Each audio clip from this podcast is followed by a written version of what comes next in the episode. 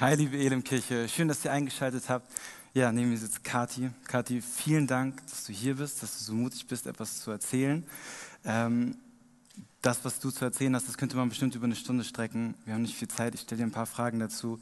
Ähm, du warst zehn Jahre verheiratet und du hast dich vor anderthalb Jahren getrennt und bist jetzt geschieden. Du bist wieder Single. Und mich würde interessieren, wie bist du durch diesen Prozess gegangen? Wie hast du Gott vielleicht darin kennengelernt und was hast du vielleicht auch gelernt darin? Ja, äh, genau. Ich weiß noch, als ich mir eingestehen musste, dass nach langem Kämpfen hm. meine Ehe tatsächlich doch gescheitert war, hat sich das erstmal angefühlt, als würde so mir komplett der Boden unter den Füßen weggerissen werden. Hm. So mein eigenes Lebenskonzept war von heute auf morgen dahin. Ich bin Mitte 30 und es war schon immer mein Wunsch und auch unser gemeinsamer Plan, dass ich inzwischen längst Mutter bin. Und das ist erstmal alles weggebrochen. Mhm. Dementsprechend weiß ich noch, dass da am Anfang vor allem ganz viel Verzweiflung war, da war Angst, da war natürlich Trauer, tiefer Schmerz und einfach auch ganz, ganz viel Scham, eben darüber gescheitert zu sein. Und ich durfte Gott einfach von Anfang an in so einer Tiefe und Intimität in dem Ganzen erleben, dass mich das immer noch staunen lässt. Er hat unglaublich viel gesprochen, durch Lieder, durch die Bibel, durch Predigten, aber eben auch so ganz direkt und ganz persönlich. Und so hat er mir zum Beispiel schon ziemlich am Anfang mein Herz gezeigt, visuell wie so eine alte, heruntergekommene Kirche. Und alles, was in dieser Kirche renoviert oder restauriert werden musste, das stand für einen Bereich in meinem Herzen oder in meinem Leben, wo er arbeiten wollte und wo er Heilung schenken wollte. Und er hat mich dann über ein Jahr lang immer wieder mit so in diese meine Kirche genommen, hat mir gezeigt, woran er gerade arbeitete, mhm. hat mir auch gezeigt, wie weit der Heilungsprozess schon fortgeschritten war. Mhm. Und in all dem durfte ich vor allem immer wieder von ihm hören und lernen, was er zu meiner Identität zu sagen hat, wie er mich sieht, wie er mein Herz sieht und was er so vorbereitet hat. Und wenn ich daran denke, dann ist dieser Wiederherstellungsprozess an sich schon einfach ein Riesenwunder für mich. Mhm. Aber ich bin ein sehr visueller Typ und dass er mich auf diese Weise berührt hat und zu mir gesprochen hat und wirklich in so einem Detail mir diese Dinge gezeigt hat, das ist mhm. einfach der aller, allergrößte Liebesbeweis für mich. Und ich mhm. bin begeistert, dass Gott mich ja in dieser persönlichen, intimen Art da so durchgeführt hat. Ja, krass, dass du erzählst und wie Gott wirkt und wie er dich formt und etwas Neues aus dieser ja, Tragödie in dir schafft. Aber trotzdem gibt es bestimmt Dinge, die du vermisst, die jetzt nicht mehr da sind. Was, was ist das? Ja, da hast du recht. Also es gibt definitiv Dinge, die ich vermisse. Ich glaube, dass so die Nähe und Intimität, die man in einer Ehe so mit seinem Ehepartner hat, einfach was ganz, ganz Besonderes ist. Mhm. Und das vermisse ich definitiv. Ich merke das manchmal auch schon in so ganz kleinen alltäglichen Dingen. Also da ist dann irgendwie an der Arbeit was besonders stressig oder mich spricht eine Predigt besonders an und dann merke ich, es ist dieser Wunsch da nach einem Partner, mit dem man sein Leben teilt, mhm. mit dem man auch diese Dinge teilen kann, einfach auf so einer ganz tiefen Ebene. Und ich muss sagen, ich habe die allerbesten Freunde, die mich immer wieder mit ganz viel Liebe auffangen. Mhm. Und trotzdem muss ich mir einfach eingestehen, dass diese Sehnsucht da ist. Also mhm. alles andere wäre gelogen. Ja, danke, dass du so ehrlich bist und auch irgendwie blicken lässt, wie es in dir aussieht. Eine letzte Frage noch. Was sind vielleicht falsche Vorstellungen oder Mythen, die du über Beziehung und Ehe gehabt hast, wo du gemerkt hast, die sind falsch, die stimmen gar nicht, da habe ich mich vielleicht getäuscht? Ja, ich muss so im Rückblick feststellen, dass ich ähm, meinen Wert, glaube ich, einfach insgeheim davon abhängig gemacht habe, welche Bestätigung ich durch meinen Partner bekomme. Mhm. Und das hat zum einen mit sich gebracht, dass wenn ich nicht die Liebe und Annahme bekommen habe, die ich mir gewünscht hätte mhm. oder erwartet hätte, dann habe ich mich schnell schlecht gefühlt. Mhm. Und gleichzeitig habe ich mich ähm, unglaublich verbogen und angepasst, um so möglichst was in der Hand zu haben und mich so zu verhalten, dass ich eben diese Bestätigung ja. bekomme. Und in meinem Kopf war damit definitiv so dieser Mythos verknüpft, die ich werde vollständig durch meinen Partner. Hm.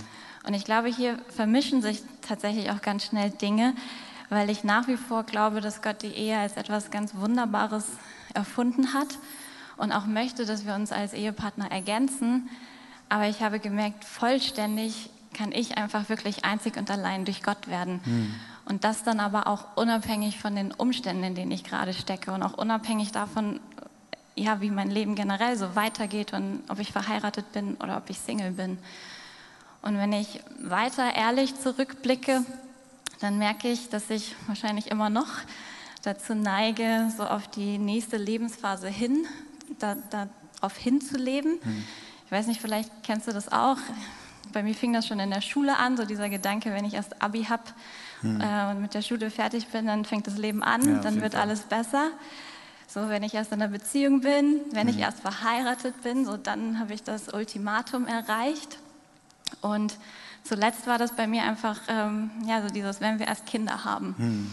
Und ich muss ganz ehrlich sagen, jetzt stehe ich gerade an so einem Punkt, wo ich mein nächstes Wenn erst überhaupt nicht kenne. Hm. So, und gerade Freitag war ich äh, in so einem Tief.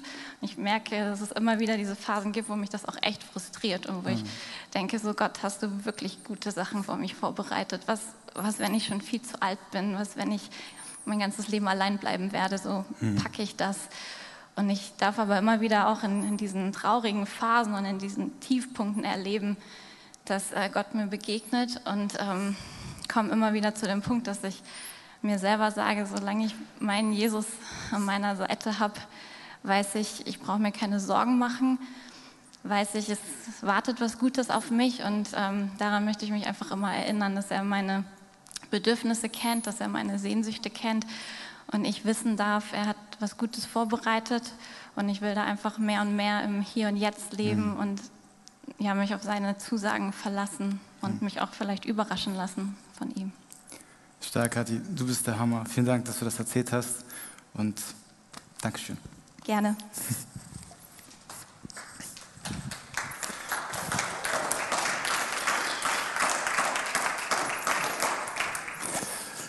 Also, Single, Sex und Liebe, das ist mein Titel, ganz plakativ, damit jeder weiß, worum es geht. Ähm, vielleicht bist du Single in irgendeiner Art und Weise, ähm, vielleicht schon ganz lange, vielleicht bist du erst in deinen 20ern und noch nicht so lange, vielleicht bist du schon mal in einer Beziehung gewesen und jetzt wieder Single, vielleicht hattest du auch noch nie eine gehabt. All diese Zustände, du bist heute im Fokus. Aber auch die Leute, die in einer Beziehung sind und die verheiratet sind, möchte ich gerne ermutigen, Erstmal kann es passieren, dass Beziehungen und Ehen auch enden. Und wenn du in einer so einer Situation bist, dann bist du vielleicht, in, hast du zumindest schon mal von gehört. Und selbst die Ehen, die es bis zum Ende schaffen, die ein Leben lang verheiratet sind, sie haben sich versprochen, bis dass der Tod uns scheidet. Der Tod scheidet irgendwann jedes Paar. Und dann sind die Hälfte davon wieder alleine. Und vielleicht ist es auch eine ganz essentielle Fähigkeit, mit sich selber am Rein zu sein, alleine sein zu können.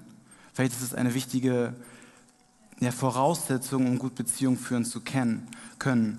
Und deswegen möchte ich jeden von uns ermutigen, ähm, ja, einfach dabei zu sein und zu gucken, ähm, was Gottes Wort dazu sagt. Laut einer indischen Redensart gibt es drei Arten von Weisheit. Weisheit von anderen, Weisheit durch eigene Beobachtung und Weisheit durch Erfahrung. Ich gebe dir ein Beispiel. Du gehst in ein Restaurant, weil ein guter Freund es dir empfohlen hat, dann bist du da wegen der Weisheit von anderen. Wenn du erstmal in dem Restaurant bist und du siehst die Teller, du siehst das Essen, du siehst die Speisekarte, dann beobachtest du selbst, du siehst es. Das ist Weisheit aus eigener Beobachtung. Und die dritte Art ist, wenn das Essen auf deinem Teller ist und du selber schmeckst und du selber erfährst. Und diese Redensart fasst es zusammen. Ich höre, ich vergesse, ich sehe und ich verstehe, ich erfahre und ich erkenne. Erkenntnis ist auch in der Bibel die höchste Form von Weisheit. Etwas tief erfahren, etwas tief erkennen. Okay, warum habe ich damit angefangen, wenn ich über Single, Sex und Liebe rede? Sex taucht in der Bibel zum ersten Mal auf folgende Art auf. Es gibt die Urgeschichte von Adam und Eva. Sie sind nackt, sie schämen sich nicht, sie sind in der Gegenwart Gottes und sie haben Sex. Und das Wort, was dafür steht, ist, Adam erkannte seine Frau Eva und sie wurde schwanger. Er erkannte sie. Wir sagen im Deutschen vielleicht, man schläft miteinander. Aber das ist auch komisch, weil wenn du mit jemandem Sex hast, in den meisten Fällen bist du wahrscheinlich hellwach. Also warum steht da, warum sagen wir das Wort eigentlich? Also man müsste mal über die Begriffe nachdenken. Und wenn man das in der Bibel tut, warum ist Erkennen ein Begriff für Sex? Weil du erfährst eine Person auf die engste und intimste Weise, wenn du mit ihr Sex hast. Du erkennst sie. Du hast die tiefste Form der Weisheit über sie, wenn du mit ihr schläfst. So taucht der Begriff Erkennen dort auf. Und es gibt noch eine weitere berühmte Stelle, wo das Wort Erkennen auftaucht. Und zwar fragt Abraham Gott selbst, wie erkenne ich dich eigentlich? Gott, wie kann ich mit dir ganz nah, ganz intim vertraut sein? Dasselbe Wort, was die Bibel für Sex benutzt, benutzt Adam, wenn er Gott fragt, wie erkenne ich dich? Und was macht Gott daraufhin mit Abraham? Er schließt einen Bund mit ihm. Ein Bund ist in der Bibel ein permanenter, exklusiver Rahmen zwischen Gott und Mensch, zwischen Gott und einem Volk oder zwischen Mensch und Mensch. Unauflösbar. Gott schließt einen Bund, wo Abraham verspricht, ich bin bei dir, ich stehe zu dir, auch wenn du alles verbockst, ich führe dich durch und bringe die Erfüllung der Berufung in deinem Leben. Und so erkennt Abraham Gott, unser Vater des Glaubens, erkennt Gott in dem Bündnisschluss. Erkenntnis findet in der Bibel in der höchsten Form in einem Bund statt. Zwischen Mensch und Mensch ist es der Ehebund. Das ist die biblische Idee von Sexualität und Ehe. Man könnte es als die Perspektive verstehen, wie du die höchste Weisheit erfährst. Und vor diesem Hintergrund, vor diesem hohen Bild von Ehe und Sex, was die Bibel hat, irritiert es jetzt, wenn wir folgenden Text lesen. Pass mal gut auf, vielleicht verwundert er dich auch. Und zwar schreibt Paulus in 1. Korinther 7, ab Vers 7, ich wünschte, jeder könnte unverheiratet leben, wie ich es tue. Aber wir sind nicht alle gleich. Gott schenkt manchen die Gabe der Ehe und anderen die Gabe, unverheiratet zu leben. Den Unverheirateten und Witwen sage ich aber, dass es besser ist, so wie ich, unverheiratet zu bleiben. Doch wenn sie sich nicht enthalten können, dann sollen sie heiraten. Es ist besser zu heiraten, als von unerfülltem Verlangen beherrscht zu werden. Und in 32 geht es weiter. Ich möchte, dass ihr in allem, was ihr tut, von den Sorgen dieses Lebens frei seid. Ein unverheirateter Mann kann seine ganze Zeit für die Sache des Herrn einsetzen und darüber nachdenken, wie er ihm Freude machen kann. Für einen verheirateten Mann ist das sehr viel schwerer. Er muss seine irdischen Verpflichtungen erfüllen und sich überlegen, wie er seiner Frau gefallen kann. Seine Aufmerksamkeit ist geteilt. Genauso kann die Frau, die nicht mehr verheiratet ist oder nie verheiratet war, sich körperlich und geistig sehr viel stärker für den Herrn einsetzen als eine verheiratete Frau, die sich um ihre irdischen Verpflichtungen kümmern und darüber nachdenken muss, wie sie ihrem Mann gefallen kann. Wie kommt Paulus dazu zu empfehlen, es ist besser, unverheiratet zu sein? Und er nennt in dem Text drei Gründe. Sorgen des Lebens, die Aufmerksamkeit ist geteilt und zusätzliche Verpflichtungen. Und wir haben in Katis Zeugnis gesehen, wie das zum Beispiel aussehen kann praktisch. Es kann sein, dass du große Erwartungen an dich oder an den Partner hast, die dazu führen, dass du dich verbiegst. Es kann sein, dass du den Wert, den du wirklich suchst und dir wünschst, in deinem Partner findest und der das gar nicht tragen kann. Es sind zusätzliche Belastungen und Sorgen, die dabei entstehen. Und Paulus sieht das und empfiehlt, ehelos zu sein. Paulus macht weiter und er redet davon, wir sind nicht alle gleich. Gott schenkt manchen die Gabe der Ehe und anderen die Gabe, unverheiratet zu sein. Also Paulus differenziert. Er sagt jetzt nicht, alle bleibt Single, dann würde das mit der Menschheit auch schwierig werden, wie das fortgesetzt werden würde. Also er sagt schon, einige sollen heiraten, einige nicht. Also er empfiehlt aber, unverheiratet zu sein. Und er begründet das mit einer Gabe der Ehelosigkeit, die Gabe, unverheiratet zu sein. Und bei diesem Konzept oder bei diesem Begriff gibt es ein großes Missverständnis. Wenn man das das erste Mal hört, vermuten viele, dass es so gemeint wäre, dass es so eine Superpower ist. Auf einmal sind meine Bedürfnisse weg, ich bin super happy, ich brauche gar nichts, ich komme Single super klar. Das meint es nicht. Die Gabe der Ehelosigkeit Das Wort Gabe im griechischen Charisma heißt auch Geschenk. Das Geschenk, unverheiratet zu sein, könnte man am besten sagen. Der Zustand, keinen Partner zu haben. Das ist das Geschenk. Das ist die Gabe der Ehelosigkeit. Der Zustand, Beziehungsstatus Single. Das ist das Geschenk. So, jetzt macht die Frage, die du im Kopf hast, total Sinn. Wie kann ich das Geschenk umtauschen? So, oder kriege ich einen Gutschein wenigstens dafür? Das will keiner haben. Danach hat keiner gefragt, warum schenkst du mir das? Und ich versuche ein paar Dinge aufzuzählen, warum das ein Geschenk ist und was du daran hast. Das erste habe ich schon genannt. Es gibt eine ganze Menge Sorgen. Es gibt eine ganze Menge Schwierigkeiten, die du in Beziehungen erfährst, die wirst du als Single nie erfahren. Kathi hat davon gesprochen, und das ist mein zweiter Punkt, dass ihr Innenleben, ihr Herz wie eine Kirche ist, wo manche Gebäude Erneuerung brauchten, wo Gott tief reingegangen ist und etwas repariert hat. Dinge in sich selber, die sie nie betreten wollte vielleicht. Räume, die staubig waren. Räume, die sie vielleicht sogar hässlich fand. Aber Gott führt sie da rein in ihr Innerstes und erneuert sie. Und Kathi stellt sich dieser inneren Arbeit. Und innere Arbeit zu tun, ist wesentlich leichter, finde ich, als Single. Du kannst dich bestimmten Fragen viel besser stellen, wenn du unverheiratet bist. Wer bin ich wirklich? Was ist mir wirklich wichtig?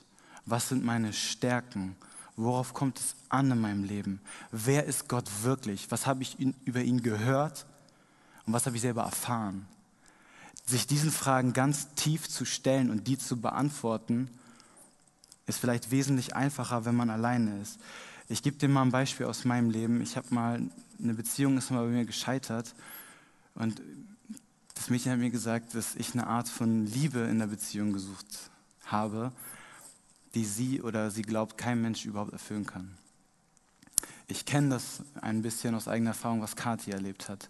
Aber sowas an sich ranzulassen, sich ehrlich zu sein über seine Bedürfnisse und wo die vielleicht ungesund oder zu groß sind, ist sehr schwer in einer Beziehung. Es ist einfacher, wenn man Single ist. Oder zum Beispiel stell dir vor, du bist ein, ein Typ oder ein Mädel, du, du willst was entdecken, du, du merkst, du hast eine Reiselust, eine Neugier oder in christlich, du willst auf Missionsreise. Ähm, und du bist aber in einer Beziehung und du hast jemanden an deiner Seite, der will sich festwurzeln in Hamburg, am liebsten nur in einen Stadtteil, nie wieder, niemals weg. Diese Seite in dir zu entdecken oder der Raum zu geben, ist sehr viel schwerer, wenn du einen Menschen an deiner Seite hast, der das nicht teilt. Ja, also ehrlich zu sich selber zu sein, innere Arbeit zu tun, ist wesentlich einfacher als Single. Und wenn man sich dieser inneren Arbeit stellt, das ist meine Erfahrung, ich, man lernt Freundschaft mit sich selber zu schließen. Und man fängt an, es zu mögen, alleine zu sein, ohne sich einsam zu fühlen. Es gibt eine ganze, Mensch, eine ganze Menge Menschen, die fühlen sich einsam, weil sie es mit sich selbst nicht aushalten oder sich selber vielleicht nicht mögen oder sich selber gar nicht kennen. Aber wenn du diese innere Arbeit tust, dann glaube ich, wirst du Freundschaft mit dir selber schließen und du wirst es mögen, alleine zu sein. Und ich glaube, das ist eine ganz wichtige Voraussetzung, um gut Beziehung zu führen. Und zwei letzte Punkte, auf die es Paulus eigentlich am stärksten ankommt, ist, du hast Zeit, dich um in Gottes gute Aufgaben zu investieren und in deine Beziehung zu Gott. Das sind also Gründe, warum das ein Geschenk ist. Und jetzt gibt es aber auch Probleme damit. Und zwar schreibt Paulus, es ist besser zu heiraten, als von unerfülltem Verlangen beherrscht zu werden. Also zu brennen vor Verlangen steht da auch. Du hast Bock auf Sex oder du willst Nähe, du willst Annahme, Sicherheit. Jemand, der dir sagt, du bist wirklich wichtig für mich. Und diese Bedürfnisse sitzen sehr tief und die kriegst du auch nicht einfach weg. Und wenn du die nicht erfüllen kannst, dann fühlt sich das an, als würdest du brennen. Und Paulus kennt das und er gibt den Tipp, ja, heirate. Für uns moderne Menschen ist das nicht so einfach. Du kannst nicht einfach zu ihm hingehen, willst du mich heiraten? Du lernst erstmal jemanden kennen, dann dauert es lange. Du datest dich. Die Bibel kennt Daten gar nicht. Das ist äh, eine Lösung, die hilft nicht so leicht. Also wie geht man um mit diesem Brennen? Ich habe das Brennen in zwei Arten eingeteilt. Einmal Körperkontakt bis Sex und einmal Bedürfnisse, sowas wie Annahme und Sicherheit. Und ich möchte über Körperkontakt bis Sex als erstes reden. wie wir, ich glaube heute in unserer Gesellschaft, wie die Menschen dieses Bedürfnis stillen, entweder haben sie vielleicht beiläufigen Sex oder Selbstbefriedigung oder Pornografie. Ich möchte kurz was zu den Sachen sagen. Und ich sage es einfach aus meiner eigenen Erfahrung. Über Selbstbefriedigung bin ich der Meinung, hat die Bibel auch kein klares Urteil. Ich glaube nicht, dass es Sünde ist, aber ich stelle bei mir fest, dass es die tiefen Sehnsüchte, die ich habe, eigentlich nicht stillt. Es ist wie Salzwasser trinken. Ich habe eigentlich Durst, aber das Salzwasser, was ich trinke, verstärkt nur den Durst. Und ich kenne auch das Gefühl, dass die Einsamkeit dadurch verstärkt wird. Und ich merke andersherum, wenn ich mich dafür entscheide, dem mich zu ich, mich dem zu widersetzen und versuche mein, ich versuche mein Verlangen zu beherrschen, anders als dass mein Verlangen mich beherrscht. Wenn ich mich dieser Herausforderung stelle, habe ich den Eindruck, dass meine Willenskraft sich steigert und dass ich meine innere Arbeit besser tun kann und dass ich, dass ich besser mit mir zurechtkomme. Und vielleicht ist es auch so für dich, dass du merkst, Selbstbefriedigung tut mir nicht gut, dann ist es vielleicht auch eine Herausforderung für dich zu sagen, ich versuche das mal. Versuch es mal drei Monate zu lassen. Versuch das mal durchzuziehen. Und guck mal, welche, welche Erfahrungen oder welche positiven Effekte du dadurch sammelst. Für Pornografie ist es so, ich mache das so, ich habe eine ganze Menge Kindersicherungen in all meinen Geräten, damit ich auf keine Seite komme, wo ich mir was Dummes angucke. Und wenn es mir doch passiert, dann habe ich Freunde in meinem Umfeld, denen ich das erzähle. Mit denen habe ich mich verpflichtet, wenn sowas passiert, ich sage dir das und die sagen mir das, wenn ihnen das passiert die für mich beten, die für mich einstehen. Ich habe das Ziel, das nicht zu tun, aber ich schaffe es nicht immer. Aber ich bin weiter dran und nehme auch dieses, diese Herausforderung an, davon nicht beherrscht zu werden. Und wenn du damit Struggle hast, dann will ich dir sagen, du bist nicht alleine. Lass uns das gemeinsam versuchen, davon frei zu sein. Und sei offen darüber, aber in einem sicheren und geschützten Rahmen, wo du vielleicht einen Freund hast, am besten, oder eine Freundin, gleichgeschlechtlich für dich empfehlen, ähm, ähm, wo du darüber ins Gespräch kommst. Ich würde Kindersicherungen empfehlen, es gibt eine ganze Menge Programme.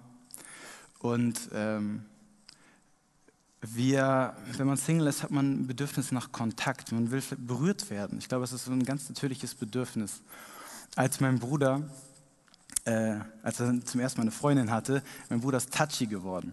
Das ist so Berührung. Er mochte, er hat auch mich so manchmal so einen Arm genommen, so als mein großer Bruder. Ich finde das cool.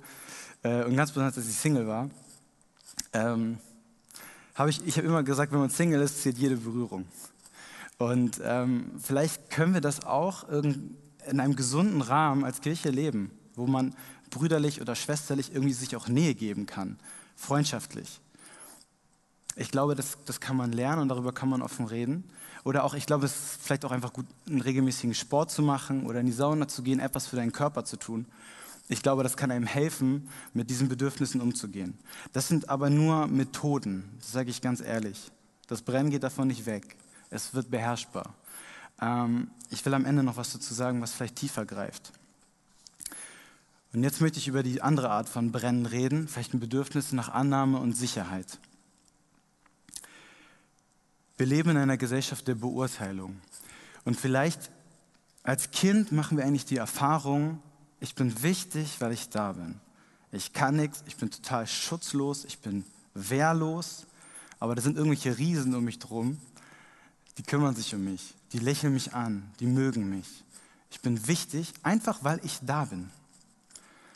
Und dann wirst du älter und du wirst Teil dieser Gesellschaft und du merkst, ich bin überhaupt nicht wichtig, weil ich da bin. Ich bin wichtig, wenn ich gut aussehe, wenn ich Kompetenzen habe, wenn ich intelligent bin, wenn ich witzig bin, wenn ich was vorzuweisen habe. Deine Wichtigkeit wird beurteilt, jeden Tag. Und das kann einen fertig machen. Und das betrifft auch die Art und Weise, wie wir daten und wie wir Leute kennenlernen. Wenn du einen Korb bekommst von jemandem, das ist wie eine Beurteilung. Sorry, mit dir nicht. Und das gibt dir das Gefühl, du bist nicht wichtig. Und solche Beurteilungen können richtig hart treffen. Die können Menschen richtig belasten und kränken. Auf der Suche, solche Bedürfnisse zu stillen, kann eine ganze Menge dummes Zeug passieren. Du landest in irgendwelchen Friendzones, weil du keine klaren Grenzen ziehen kannst. Oder vielleicht schläfst du mit jemandem, ohne dass du den wirklich kanntest. Du suchst auf man kann versuchen, diese Bedürfnisse auf schlechte Wege zu stillen. Und das Resultat von sowas können Verletzungen sein, innerer Zerbruch, Selbstzweifel, Selbsthass, Rachegedanken, Wut. Und es brennt. Wenn es bei dir so ist, dass das so Bedürfnis nach Annahme und Sicherheit, wenn das merkst, das sitzt ganz tief bei mir und das brennt richtig. Ich möchte dir den, einen Tipp, den ich dir geben möchte, ist, versuch dich mal ein halbes Jahr vom Markt zu nehmen. Sei mal bewusst ein halbes Jahr Single. Ich habe es selber gemacht. Situationen, wo ich gemerkt habe, ich fühle mich beurteilt und vielleicht sogar abgelehnt, äh, ganz klasse ist für mich Instagram gewesen. Ich weiß, ich saß mal eine halbe Stunde vor einem Post und habe überlegt, welchen Text ich schreibe, welchen Filter ich nehme, ob das geil rüberkommt. Ich habe fast eine Herzattacke bekommen. Also ich habe so einen Herzrasen bekommen, wie wird das ankommen? Weil ich, bin in, ich begebe mich da in eine Beurteilungssituation, wo ich Leuten die Macht gebe, über meine Wichtigkeit zu entscheiden, weil ich selber tatsächlich noch nicht die inneren Grenzen oder die inneren Kräfte hatte, das irgendwie selber zu entscheiden. Oder wenn du ständig auf, auf, auf Feiern bist, wo dein Crush ist, wo dein, den, den du magst oder die, die du magst, auch ist, du dich ständig in Situationen begibst, wo du vielleicht gesehen wirst oder jemanden ansprechen kannst. Wenn du bewusst diese Situation suchst, dann begibst du dich immer wieder in Beurteilungssituationen. Und dich davon mal ein halbes Jahr wegzunehmen, das kann vielleicht etwas sein, was dir gut tut. Mir hat es tatsächlich gut getan. Und ich habe Rahmen gefunden, meine innere Arbeit zu tun. Das Brennen habe ich schon gesagt, kriegst du aber nicht wirklich weg. Das ist manchmal ganz schön scheiße, Single zu sein. Vielleicht gibt es aber ein Bedürfnis, was noch tiefer sitzt als einfach Sex oder als Annahme oder Nähe oder Sicherheit. Vielleicht gibt es etwas, was noch tiefer sitzt. Vielleicht hast du ganz tief darunter, ohne dass du es merkst, eigentlich das Bedürfnis, ich möchte erkannt werden. Und ich möchte jemanden erkennen. Ich möchte, dass jemand mit dem Innersten von mir wirklich vertraut ist und das nicht nur gut findet, sondern dass es ihn begeistert. Und ich möchte, wenn du das hast, wenn du das empfindest, dann lade ich dich ein. Sorry, es wird nass, alles gut, bleib trocken.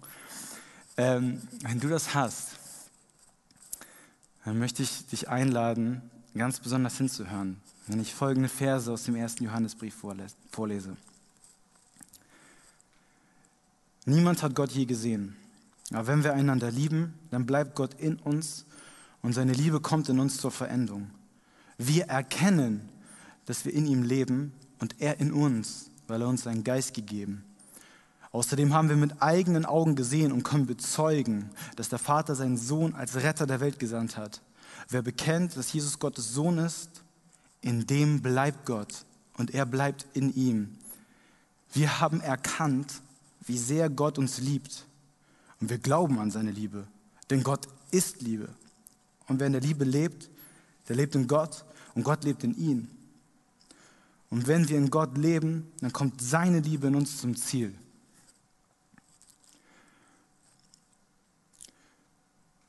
Der Text beschreibt, hier beschreibt ein Augenzeuge, wie er erlebt hat, dass Gottes Geist in sein Leben gekommen ist. Und wenn Gottes Geist in unser Leben kommt, dann werden wir vertraut gemacht mit dem Innersten Gottes. Gott nimmt Wohnung in uns und wir in ihm. Wir werden eins mit ihm. Wir werden erkannt und wir erkennen ihn. Und das gibt dir eine Sicherheit und ein Fundament, auch durch Einsamkeit durchzugehen, durch Verletzung und Ablehnung durchzugehen, durch Scheidung durchzugehen, durch Ängste durchzugehen. Vielleicht bist du jemand, bist, du bist stark rumgekommen hast schon viele Partner gehabt. Vielleicht hast du das Gefühl, dass du abgestumpft bist. Ich möchte dir sagen, dass Gott dir ein neues Herz geben kann. Dass Gott dich von innen heraus neu machen kann. Deine Fähigkeit zu lieben und zu fühlen wiederherstellen kann. Vielleicht bist du jemand, du hast Angst. Angst alleine zu sein, Angst dich zu öffnen, Angst verletzt zu werden, Angst, dass man dich peinlich findet. Aber Gott liebt dich. So wie du bist, kannst du dich ihm öffnen und dich ihm zeigen. Und ich verspreche dir, wenn du es tust, du erfährst, wie begeistert er von dir ist. Und als letztes möchte ich zu denen reden, die sich einsam fühlen. Nicht einfach alleine, sondern einsam. Als Jesus am Kreuz hing, hat er gerufen, mein Gott, mein Gott, warum hast du mich verlassen? Jesus hat sich entschieden, die ganze Erfahrungslandschaft von Schmerz und Leid, die wir Menschen kennen, mitzufühlen, mitzuerleben. Und das unterscheidet ihn zu 100 Prozent von allen anderen. Du hast einen Gott, der das kennt und der das versteht und der Anteil nimmt an dein Leiden und dich dadurch begleitet und mit dem du triumphieren kannst, mit dem du das über, überwinden kannst und siegen kannst. Und ich möchte dir am Ende zusprechen, Single sein ist ein Geschenk in dem du lernen kannst, dich selbst zu erkennen und Gott. Amen.